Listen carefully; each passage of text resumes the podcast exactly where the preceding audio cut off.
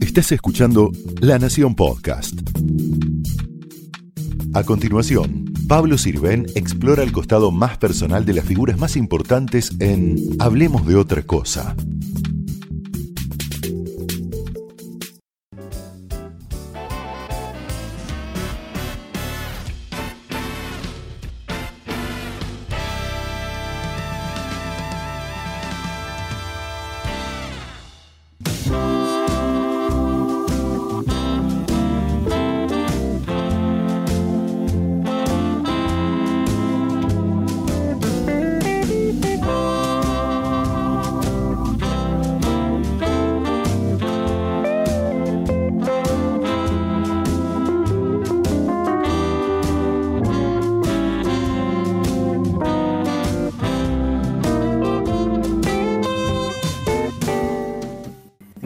Gracias Santiago Kovadlov por recibirnos en tu casa. Y la primera pregunta que te quería hacer es, eh, por las circunstancias de Argentina, sos como una ambulancia que tiene que llevar sus reflexiones urgentes. ¿Qué pensás que hubiera sido de tu vida en un plano más normal de la vida, si es que hay, no? Bueno, ante todo te retribuyo la alegría del encuentro y recibirte en casa.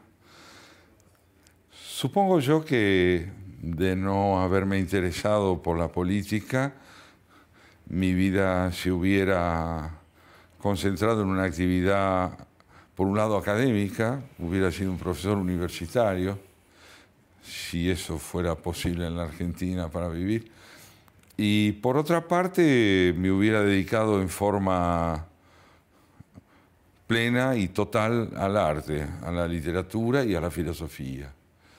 Eh, en forma, yo diría, un tanto convencional, porque no me imagino ni me imaginé jamás al arte y a la filosofía disociados del interés político. Igual en paralelo tenés varios oficios y profesiones, algunas más conocidas que otras, ¿no? Pero traductor del portugués, ¿por qué el portugués? Bueno, ocurre que yo me eduqué en el Brasil. Entre los 14 y los 20 años vivía allí. una etapa hippie, casi, en Brasil. No, no, creo. Mira, te diría La que... playa. Ah, sí, estuve en un mundo de verdaderamente revolucionario. Me tocó el Brasil de los 60. Me tocó la época de los campeonatos mundiales de fútbol que lindaban con la riqueza del ballet me tocó conocerlo a Chico Buarque de Holanda, a Vinicius de Moraes. Era la época del samba, pero era también la época maravillosa de la música de Tom Jobim. fue, fue algo extraordinario. ¿Por qué te tocó Brasil? Porque mi padre era un funcionario de una empresa muy importante de Argentina y lo trasladaron al Brasil. Y ahí nos fuimos a vivir a San Pablo con mi hermano, mi mamá y él. Eh, al principio fue una experiencia muy dolorosa. Yo era un adolescente de 14 años, eh, estaba muy arraigado en mi país, ignoraba que hubiese otros idiomas, por más inglés que hubiese estudiado. ¿Quién, ¿Quién no estudiaba inglés? Pero ¿a qué país correspondía el inglés? De pronto el portugués, de pronto la realidad de otra cultura, de pronto un pasado no compartido con otros chicos. Nos juntábamos a charlar y ellos hablaban de la infancia que yo no había tenido y cuando yo les hablaba de la mía, les extrañaba lo que yo contaba. Además, fue muy duro ser extranjero porque uno estaba muy expuesto a la burla de sus compañeros por no hablar bien el idioma. ¿Tardaste mucho? ¿Te costó? No, creo que en un año y medio lo aprendí. Al poco tiempo el idioma me cautivó y lo aprendí, te diría, hoy creo eso, de una manera casi patológica, porque no se advierte que yo soy extranjero cuando hablo en portugués. Y lo digo sin jactancia, me pregunté por qué llegué a hablar tan bien. No era la naturalidad de un chico que hablaba bien, era el empeño de alguien que quería no pasar por extranjero. De hecho, mi hermano, te diría, habla un portugués espléndido, pero se nota que no es brasileño. ¿Cuántos años fueron? En mi caso, casi seis. ¿Entre qué, edades, los 20. qué edades tuyas? 14 a 20. Bien. ¿También escribiste cuentos para chicos? Escribo cuentos para chicos, me gusta muchísimo. Eh, Los cuentos para chicos nacieron de una demanda de mi hija mayor, que un día me dijo que estaba muy enojada conmigo porque nunca le había escrito nada. Y yo le dije, bueno, escribamos algo juntos. Vos dibujá y yo escribo. Y así nació Serafín el Raro, mi primer cuento, ilustrado por Valeria Kovadlov. Bueno, ¿querés ver algunas escenas tuyas y seguimos con la charla? ¿Cómo no?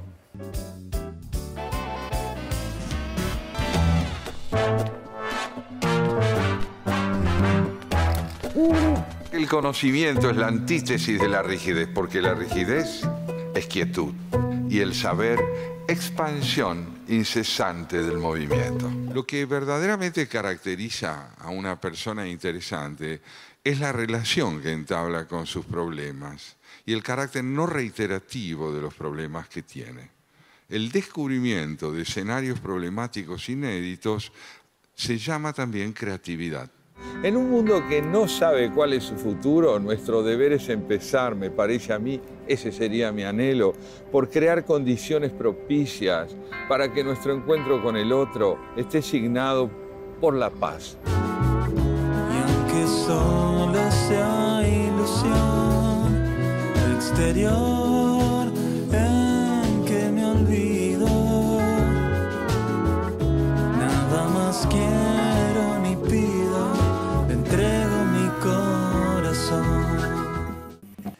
Bueno, algunas de las cosas que haces también cuando te deja tiempo la política, ¿no? Que te gustaría hacer más. Mira, vos sabés que nunca le robé tiempo al arte para dedicarme al análisis de la política. Tengo una vida muy disciplinada. Hay cuatro días de mi semana en que me refugio en mi monasterio para leer, para escribir, para escuchar música y en eso soy intransigente. Dos días por semana enseño, uno de ellos viajo para dar charlas y si no mantuviera ese orden creo que me extraviaría de tristeza. ¿Qué, qué enseñas en tus clases de filosofía y qué aprendes de ellas? Aprendo muchísimo eh, a- del, del gran capital de la enseñanza, que es el entusiasmo. Eh, Yo creo que un maestro es alguien que transmite la alegría de aprender. Y mis alumnos son gente que disfruta eso. Comparte conmigo la emoción de aprender. Eh, ¿Qué enseño? El ¿Qué es lo primero que, que el alumno en la lección número uno, la clase número uno, qué es lo que le decís en una clase de filosofía? Yo trato de integrar mis grupos con personas que me parece que ya saben y a las que trato de explicitarles lo que ya saben. Si no advierto que ya saben, no les puedo transmitir nada. Es como en un taller literario. ¿A quién le podés enseñar a escribir? Al que sabe escribir. ¿Qué es lo que le enseñás? A tachar, a que saque y deje aflorar lo mejor de él. En un grupo de estudio, la capacidad de expresar eh, la emoción de aprender, el amor a la reflexión, tiene que estar en él. ¿no? Y, y a mí me gusta ver aflorar eso. Eh, es la gran lección que me dio un maestro común a todos los que amamos la filosofía, que es Sócrates. Sócrates decía que él era un partero eh, y que él daba a luz lo que el otro ya tenía.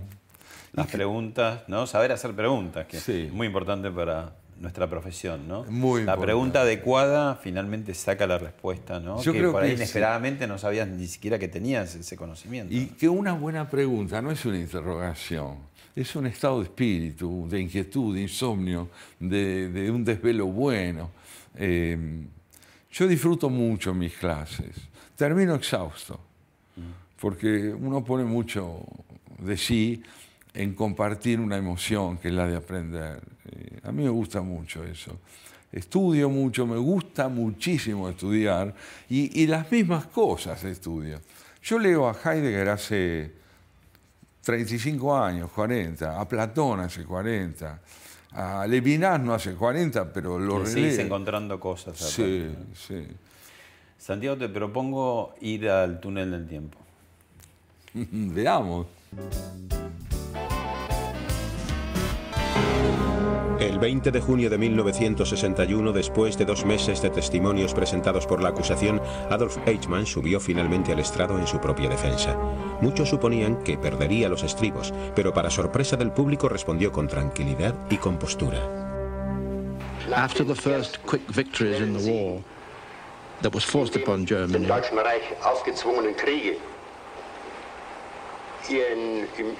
the state leadership of the time carried away by these victories on the presumption of a supposed invincibility, went awry. And then, because of this attitude, went on to stupid, senseless, unrestricted measures and brought about a tragedy which nobody could have foreseen including me. For that, my rank was too low and my position too insignificant. Adolf Eichmann, eh, el juicio en Jerusalén, 1960, después de secuestro aquí en Argentina. Eh, y bueno, lo que escribió Ana Arendt, ¿no? La vanidad del mar, el tema de, de, del nazismo y también el tema de, del odio ¿no? en el ser humano. Mm, cómo, cómo, viviste este episodio que siempre está como dando vuelta, ¿no? Eh, el tema de la obediencia de vida, de lo que se hizo en nombre de otro, pero en realidad lo hice yo, ¿no? Bueno, ante todo es, me parece bueno decirte que en mi vida siempre pesó mucho el hecho de la presunta culpabilidad judía por el asesinato de Jesús en la infancia. Y lo vi pesar también en la infancia de mi, de mi hijo varón. Eh, una culpabilidad que a mí me, me llevó a estudiar mucho acerca de las religiones, de la filosofía de las religiones, y de lo que significa la necesidad de homologar las propias creencias a un saber superior, que creo es la tragedia que desembocó en las guerras de religiones.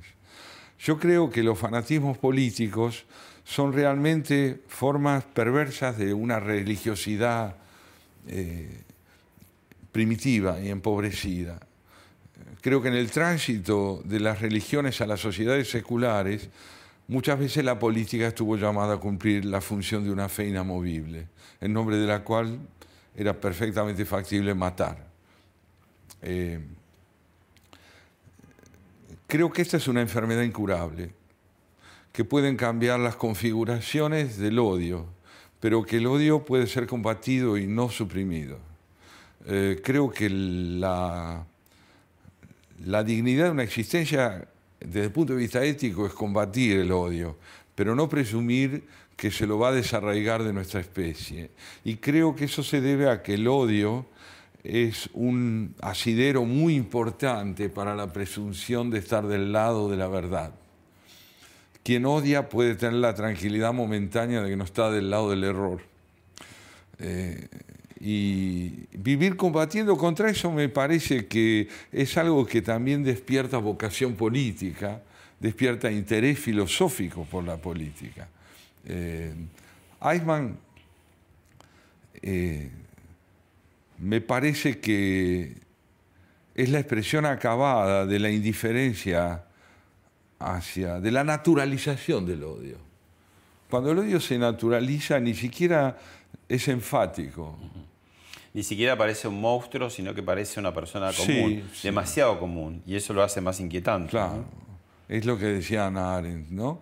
La naturalización de la criminalidad. Después la vivimos en Argentina durante los años eh, de la dictadura militar, de la guerrilla, mm. años en los cuales criamos a nuestros hijos, nos exiliamos, tuvimos que irnos, tuvimos miedo de que nos maten de los dos lados. Mm. Eh, yo te confieso que recibía cartas de gente de la guerrilla que me decían que cuando alcanzaran el poder me iban a, liquidar, pero no porque yo no denunciara la dictadura, sino porque los atacaba a ellos también, diciendo que eran extremistas y que la política no es compatible con el extremismo en el sentido de que la política es búsqueda de consensos y ellos no buscaban consensos y que la idolatría de la muerte era común a los dos sectores enfrentados. ¿Y qué pensás y por qué se te ocurre que, ahora, así casi como extrapolado, eh, un intelectual como Horacio González eh, procura reivindicar a la guerrilla de los 70, ¿no? Yo te diría que... De, qué? Sí, a mí me parece que González representa una postura muy común a mucha gente que ha terminado por renunciar al pensamiento crítico. Es decir, cuando un intelectual renuncia al pensamiento crítico, ingresa a las filas de los que tienen razón. Y los que tienen razón son los que no admiten que la tenga alguien de forma matizada. Creo que es un hombre sin matices. ¿Pero vos le ves una intención o le ves un error así casual? No, casual no. Creo que forma parte de una estructura de pensamiento, que es la ideología concebida como proveedora de certezas políticas. Aun cuando pueden disponer al candidato de su propia fuerza, Alberto Fernández. Creo que esto representa la expresión de una pugna dentro de esa fuerza. Mientras Fernández se empeña en tener un discurso apaciguador, matizado, capaz de sustraerle electorado al propio presidente Macri. Por otro lado, el kirchnerismo le está diciendo a Fernández que matices no, que es preciso tener un pensamiento inequívoco, que es fundamental no traicionar los ideales apocalípticos que llevó a cabo el kirchnerismo durante 15 años. ¿eh? Y creo que le están advirtiendo a él que no hay espacio para concebir la política como, como ámbito de convergencia. Mm. De los horrores de Eichmann a la tragedia nuestra de la guerrilla, eh, te propongo ver un video donde hay otro drama argentino. ¿Cómo no? Preservar la memoria del trágico destino de Alberto Nisman implica exigir sin desmayo que la justicia proceda en consonancia con la necesidad de que haya ley. Ahora que pasaron varios años de la muerte violenta del fiscal Nisman, ¿qué debemos entender? O, qué queda, si hay algún legado pendiente, más puntos suspensivos que otra cosa? ¿Qué, qué significa Nisman?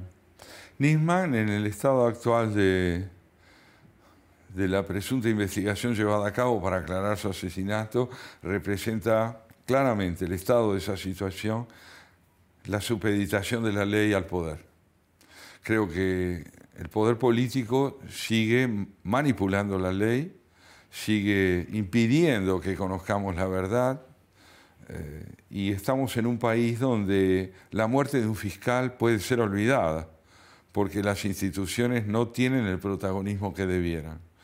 Eh, yo creo que el tiro en la cabeza de Nisman lo recibimos todos. Eh, y esa cabeza perforada es la de la memoria, la de la dignidad, eh, la de la posibilidad de, de entender que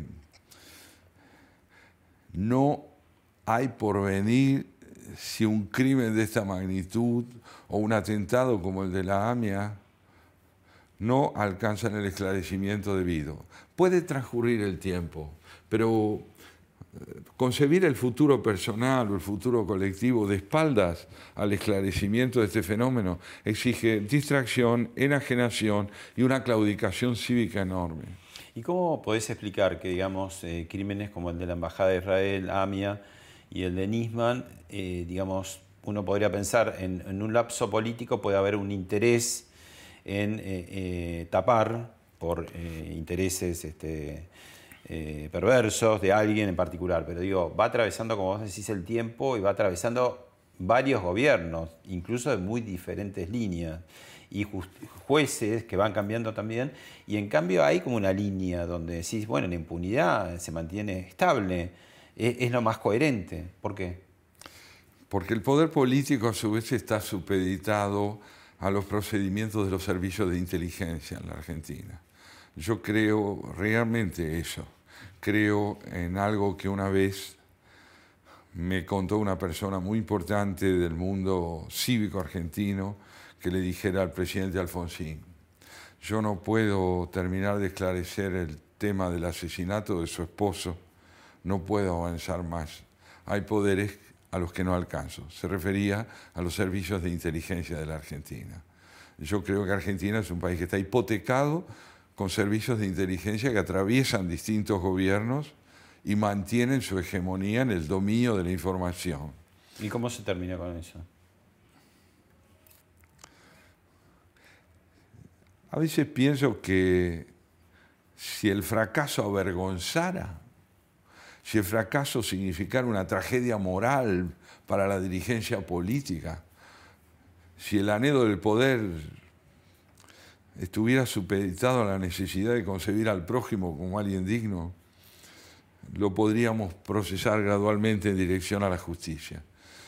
Pero a mí me parece que en la Argentina los gobiernos se suceden pareciéndose y no diferenciándose. Santiago, te propongo ahora vamos a ver y escuchar distintos dirigentes en distintas épocas como para ir viendo por qué la historia argentina contemporánea es como es. Va la primera. Vamos. Ese día, mi general, yo, yo saldré con el pueblo trabajador, yo saldré con las mujeres del pueblo.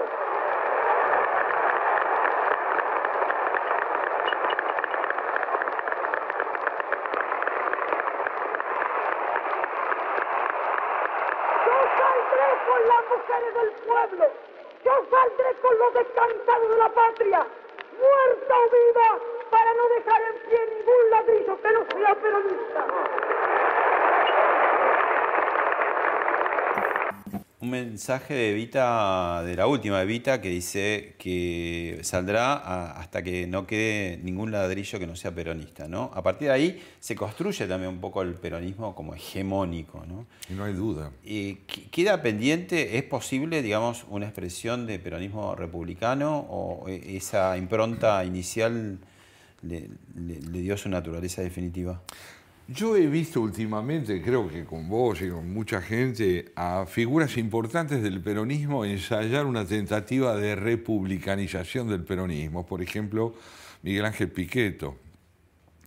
Eh, Piqueto creo yo que hace un esfuerzo por inscribir al peronismo en la condición de partido y no de movimiento, de inscribirlo en las leyes del juego de la democracia republicana. No sé si lo ha logrado, diría que no. Diría que él tiene esa necesidad, pero creo que no lo ha logrado. ¿Y te parece que, que la mejor forma es hacerlo desde otro oficialismo? Porque quizás, bueno, todos se van cruzando, ¿no? Macri se cruzó, digamos, eh, siendo un empresario, trató de redimir esa patria contratista. Este, no sé si Alberto Fernández lo logrará hacer con el kirchnerismo. Y Pichetto cruzó también de, de vereda y se fue hacia el oficialismo, ¿no? Sí, yo creo que Pi- Piqueto se va hacia el oficialismo en el momento que el peronismo federal no logra estructurarse como fuerza alternativa. Y creo que a su vez Fernández eh, hace un ensayo similar cuando convoca a los gobernadores para presentarse ante Cristina Fernández de Kirchner como vocero de una fuerza y no solo como un individuo representativo de lo que podría ser su cercanía o afición al kirchnerismo. Eh, me parece que el porvenir del peronismo y el de la Argentina en términos republicanos, en conjunto del país, en términos republicanos es, es imprescindible. No sé si es posible, no sé si es posible. Yo querría que así fuese, pero para eso es necesario que el sentido de convergencia pueda más que el de la pasión por la fragmentación. Segundo video, donde quizás puede haber una, una, digamos, una base de lo que fue la violencia de la que hablamos. A ver.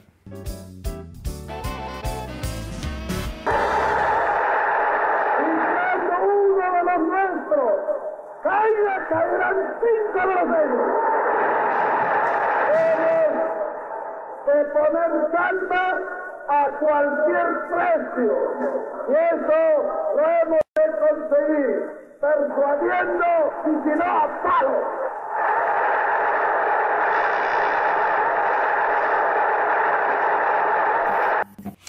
Año 1955, este es el famoso, célebre discurso del 31 de agosto del 55. También hay que decir que, digamos, del otro lado no andaban con chiquitas, ¿no? Bombardeo de Plaza de Mayo. Así es. Del otro lado queman las iglesias. Digo, cuando uno dice que mal que está la Argentina, bueno, hubo momentos que, que la violencia estuvo peor. Pero yo te proponía este, este fragmento por decir si no fue como iniciático de lo que iba a ser ya la guerrilla en cinco o seis años, ¿no? Antes de los montoneros suturuncos y a partir de ahí. Sí, me parece que el 55 terminó de convalidar la violencia como recurso de transformación política. En el momento en que la revolución del 55 toma la forma que toma para derrocar a Perón y Perón a su vez responde con este planteo ah, acerca de por que cada uno de los nuestros que caigan nos permitirá terminar con cinco de ellos. Yo creo que allí están lanzadas las leyes de juego sustitutivo de la política. Se terminó la política y la herramienta de transformación nacional va a ser la violencia. Eh, me parece que esto es lo que ocurrió y habilitó el camino de la concepción redencional de la violencia. De los dos lados, porque a su vez las dictaduras militares que se sucedieron, fueron increyendo en su violencia, ¿no? Hasta terminar en la del 76, que fue la. Se sacraliza la producción de la muerte a través de la violencia. Queda sacralizada como recurso político. Matar para transformar es condición necesaria del cambio en el país. Y también la idea de morir por la patria en términos de la confrontación cívica entre la guerrilla y el proceso hace con que el país abandone el campo de la política, entendida como búsqueda de consensos. Mm. Eh, la unilateralidad triunfó. A partir del 55 el auge de la unilateralidad fue total. En el 55, cuando ese discurso se produjo, yo tenía en ese momento 12 años y lo escuché. ¿Lo escuchaste en vivo? Lo escuché en vivo. Lo conocí a Perón siendo niño en la UES ¿Fuiste niño de la UES? Sí, no fui niño de la UES, pero un día me llevaron y allí lo vi. Eh, y también recibí a mi padre, que venía de la plaza bombardeada al salir del trabajo. Mm. Sobreviviente de esa catástrofe. Sí, porque hubo muchos muertos. Sí. Cayó incluso una bomba sobre el del trabajo y llegó a casa. Conmocionada, porque era una guerra, era como un sí, una guerra. Yo lo que solo recuerdo es que recuerdo que él se sentó en el living de casa y no, no podía hablar. Mamá le trajo un vaso de agua y después él empezó a contar lo que había pasado. Pero nosotros éramos chicos, es decir, celebrábamos con alegría la interrupción de las clases por las revoluciones, vivíamos en un país normal donde había golpes de Estado desnaturalizar todo eso llevó mucho tiempo. Para bajar un cambio a, la intensidad de esta conversación, te propongo un intermedio musical, que es otra de tus habilidades. Bueno, en realidad yo me aprovecho de las habilidades de Lucas Sedler. Lucas Sedler, mi compañero, mi amigo, el músico con quien hemos emprendido la aventura de, dos obras.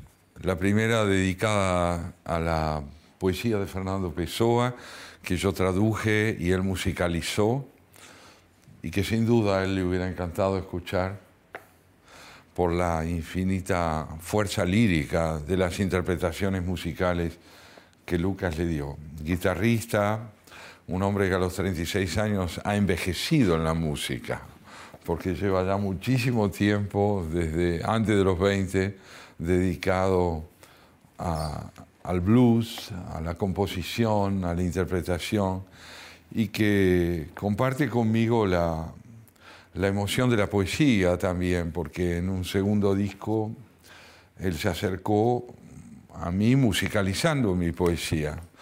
Y musicalizar mi poesía es leerla, leerla como él la leyó. Hicimos juntos parte de lo que ahora les vamos a mostrar. Eh, dos composiciones musicalizadas por él y asentadas en poemas que yo escribí. Vamos primero con el campo.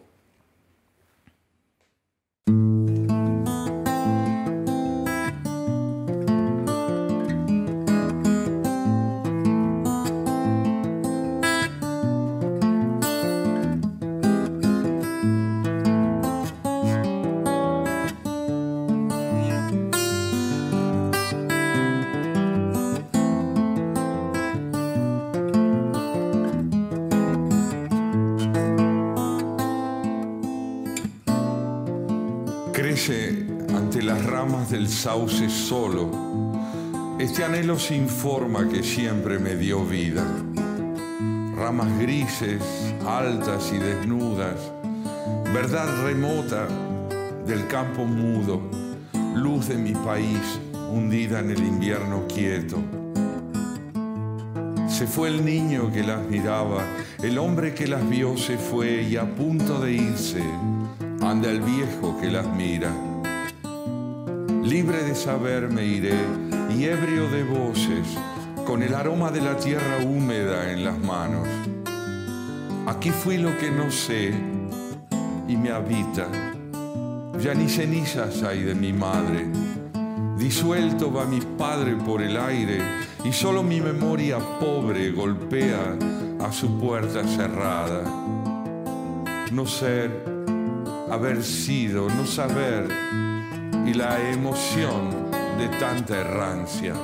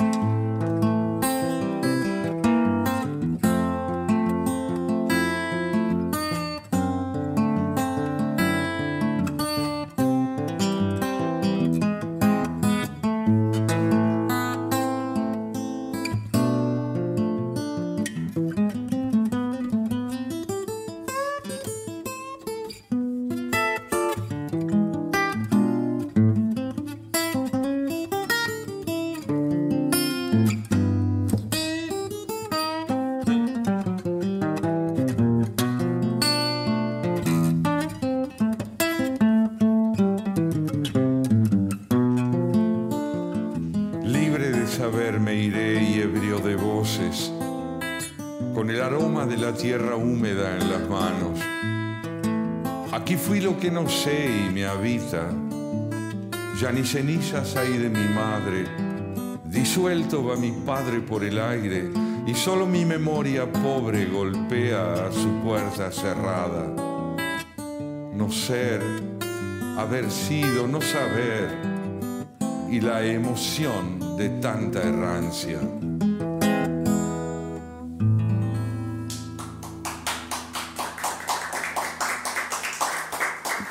Ahora vamos a hacer Situación, un poema eh, que compuse hace ya muchos años, pero que Lucas rejuveneció.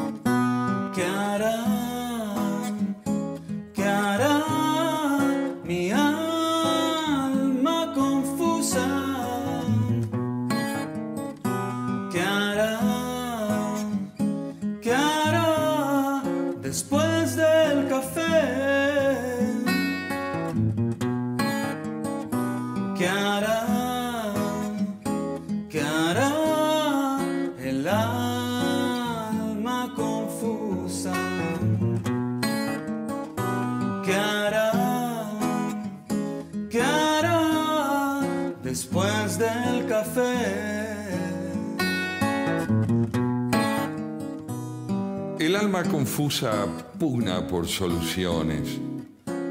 Quiere claridad, y hace café.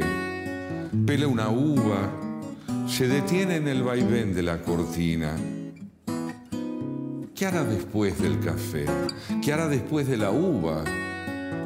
Después del café y la uva, el alma confusa pasará en limpio su agenda telefónica. Orden en las cifras, los nombres, que haya al menos claridad donde no importa la luz.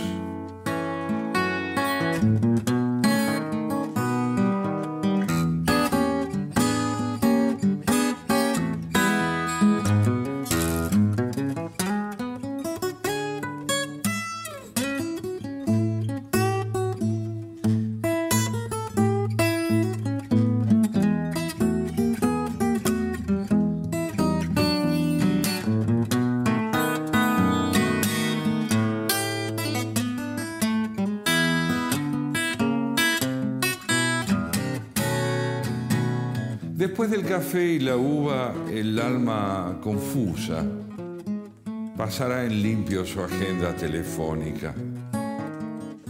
Orden en las cifras, orden en los nombres, que haya al menos claridad, donde no importa la luz. ¿Qué hará? ¿Qué hará mi alma confusa?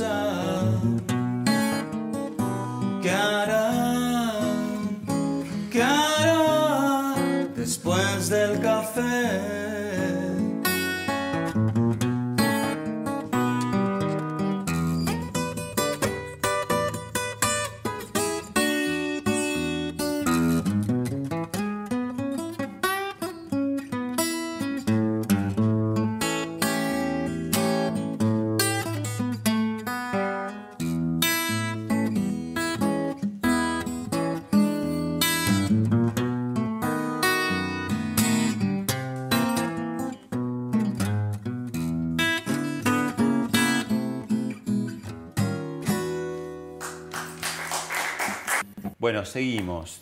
Seguimos con esta cabalgata. Ahora otro video, otro momento político muy excepcional, muy este, esperanzador de lo que iba a venir.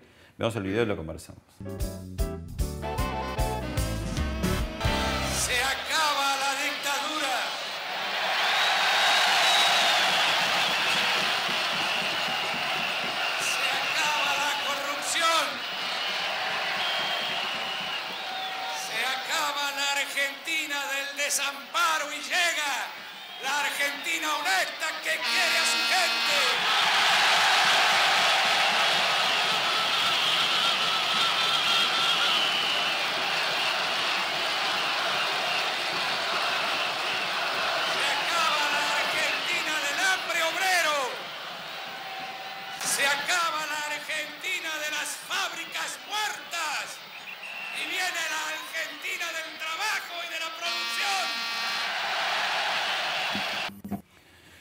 Cierre de la campaña del radicalismo, Raúl Alfonsín, 1983. ¿Y por qué se malograron tantas ilusiones que había en ese momento de la democracia? Creo que había un mal diagnóstico de las transiciones políticas como para poder evaluar la consistencia de los recursos con que se iniciaban estos cambios. Creo que muchos de nosotros, muchísimos, tenemos un recuerdo entrañable de Alfonsín, de haberlo tratado, de haberlo conocido, de haber estado ahí, en esa plaza, siendo La muy 9 de jóvenes. julio. Sí. Sí.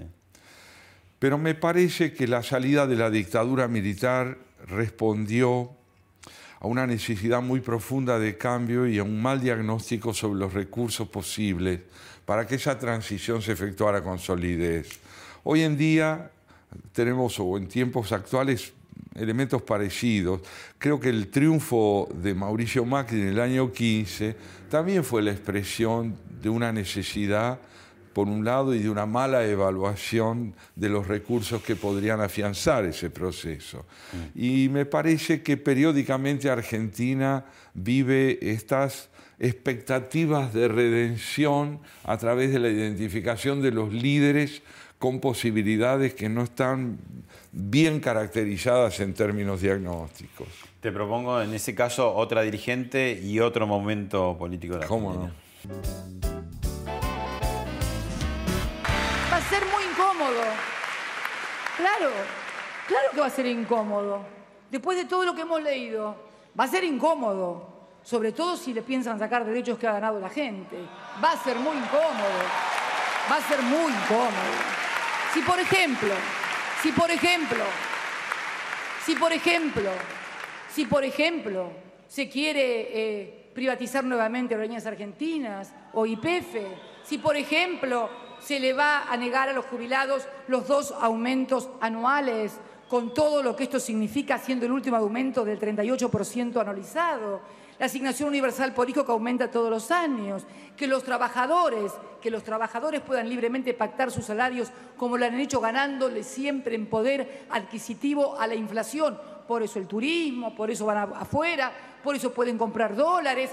Claro que va a ser un país no cómodo para los dirigentes políticos. ¿Qué te parece que encarnó Cristina Kirchner durante la llamada década ganada y qué te parece que pretende ahora?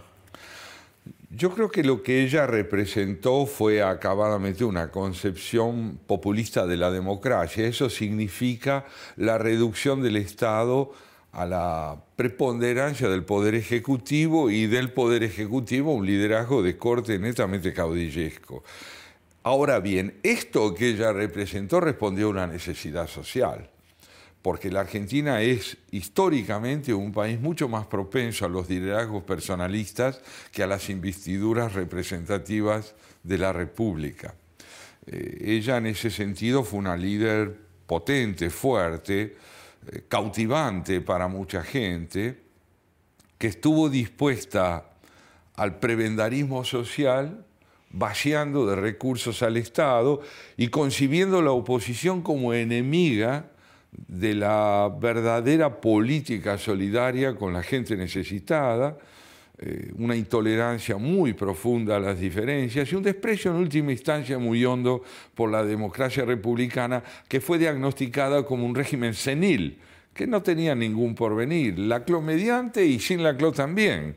Es decir, es esta idea de que ni el peronismo había sabido resolver las cosas como era debido y que lo fundamental era presentar un modelo de país asentado en un liderazgo autoritario, en un Estado que se ocupara de no homologar su consistencia al desarrollo, con un empresariado sometido a las decisiones del Poder Ejecutivo. En fin, me parece que fue un régimen que en algunos aspectos fue muy positivo y que creó algunas realidades importantes, más allá de las motivaciones que puede haber tenido, como por ejemplo la igualdad de género, ¿no? así como Eva le dio el voto a las mujeres, que también es algo extraordinario, independientemente de los motivos eh, de, hegemonía política para el propio partido y la propia fuerza.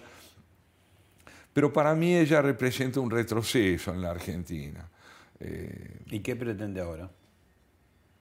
Yo creo que ella no está en condiciones de proponer un modelo de transformación para la Argentina, porque no conoce la autocrítica. Yo he leído con detenimiento el libro de ella, sinceramente. ¿no? Y es un libro que evidencia una ausencia de espíritu crítico muy profundo.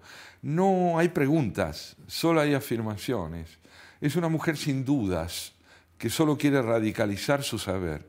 Y en esa medida me parece que ese concepto de la política se opone incluso al discurso de Fernández, o por ejemplo al discurso manifiesto de Fernández, se opone a los posicionamientos de un peronismo que aspira a dejar de ser un movimiento para pasar a ser parte de una realidad parlamentaria, eh, no representa el porvenir, representa el pasado.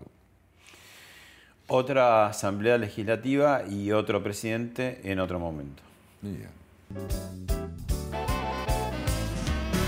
Para salir de la pobreza necesitamos más trabajo y menos inflación, que es la que devora el salario de los que menos tienen. Mi obsesión, nuestra obsesión, va a ser más y mejores trabajos y menos inflación. No tengamos miedo a la transformación. Estamos juntos. Estamos juntos el gobierno y los ciudadanos. Los ciudadanos entre sí. Y este presidente junto a 40 millones de argentinos formando el equipo que va a cambiar la historia. ¿Por qué, Santiago, te parece que al no peronismo le cuesta tanto tener una experiencia exitosa? Una experiencia. Sí. Claro, del otro lado, es decir, del peronismo, también vale la pena preguntarse si tuvo éxito en el sentido de realizaciones que consolidaron nuestra democracia o tuvo éxitos sectoriales que permitieron generar una fuerza política con mucha adhesión social, pero con poca consistencia republicana.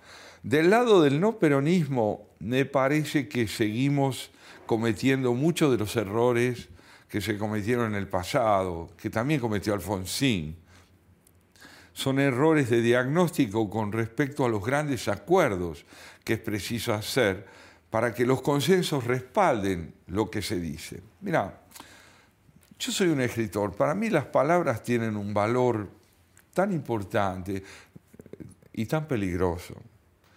Prometer es peligroso, sobre todo cuando uno promete desde la necesidad de seducir desde la necesidad de generar confianza en uno y no respaldar lo que se dice en un conocimiento del cual el oyente pueda tener una experiencia. Creo que hay un momento de ilusión que está asociado a cierta investidura de los líderes políticos como figuras con capacidad de transformación, ellas, las figuras, y no los recursos institucionales del país. Casi como una voluntad, que además después la voluntad también está eh, y una magia, ¿no? Como cierta magia. Sí, sí. es muy doloroso advertir que la inflación no bajó, que la pobreza aumentó. Yo no asiento mi crítica al kirchnerismo en la idealización de, de lo que representó Mauricio Macri. Eh, yo asiento mi crítica al kirchnerismo la convicción de que el kirchnerismo no tuvo intereses republicanos. Y mi crítica al macrismo es fundamentalmente la crítica a la presentación de diagnósticos que no descansaron sobre una experiencia profunda de la realidad y de la necesidad de ser cautos y no prometer. Si salíamos de una catástrofe como la que sembró el kirchnerismo en el Estado, ¿Por qué no tener el coraje de la verdad? Porque va a quitar electorado, porque hay que mantener la ilusión de los Reyes Magos. ¿Qué es lo que se quiere decir cuando no se dice la verdad? Y sin embargo, ¿vos te parece que, debiera seguir eh, la experiencia de Cambiemos? A mí me gustaría que Cambiemos ganara las elecciones, sí. Porque tengo la convicción de que el ideal republicano fue torpemente gerenciado por el macrismo, pero no con desprecio. Pero no con desprecio. Creo que hubo errores, hubo incomprensiones, hubo miopía, pero no hubo desprecio por el republicanismo. Y se avanzó en muchas cosas en ese sentido. Pero la deuda con la pobreza es una deuda que en parte fue contraída por este gobierno por subestimar la comprensión profunda de los recursos con que se contaba para llevar a cabo un cambio. Santiago, antes de, irnos, te, propongo tres libros para mejorar que vos recomiendes. ¿Y por qué? Que nos explique por qué. Sí, cómo no. Que nos muestres también. Yo les voy a mostrar los libros que tengo aquí conmigo y que me acompañan. No diría que he terminado de leerlos jamás o sea, son libros a los que volvés. Vuelvo permanentemente. El estado en que se encuentra lo prueba. este es el Alex de Borges en una de sus primeras ediciones. Y está baqueteada. Como sí, sí. Eh, tiene las cicatrices del amor, ¿no? el Ales de Borges. ¿Por, qué, lo recomendaría el Ales de Borges? Porque es un libro que en primer lugar nos pone en relación con un idioma que puede enriquecernos, con un castellano que no reconoce sujeción alguna al convencionalismo, que nos permite descubrir la potencia de la palabra, la, capacidad que el lenguaje tiene de brindarnos un hogar y después porque la inteligencia de Borges, su amor a la filosofía asociado a la poesía, muestra hasta qué punto al leer podemos ser felices, al crecer. A mí me hace feliz la lectura de Borges. ¿eh? También tengo el libro del desasosiego de Fernando Pessoa, que yo tuve la, alegría de traducir al, al español.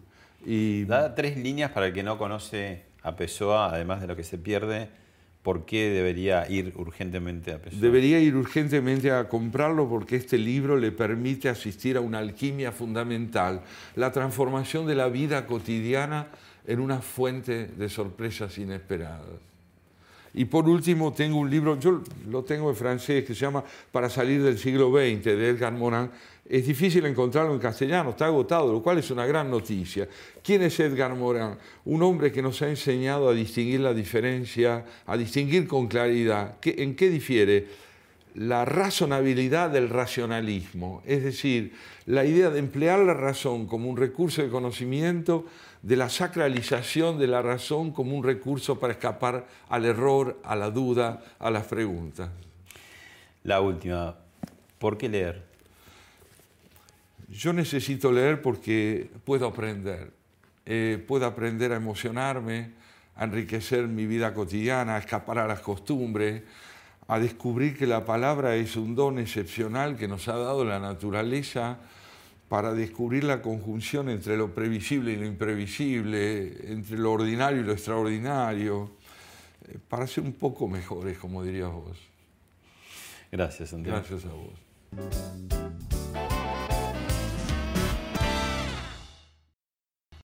Esto fue Hablemos de otra cosa con Pablo Sirven, un podcast exclusivo de la Nación.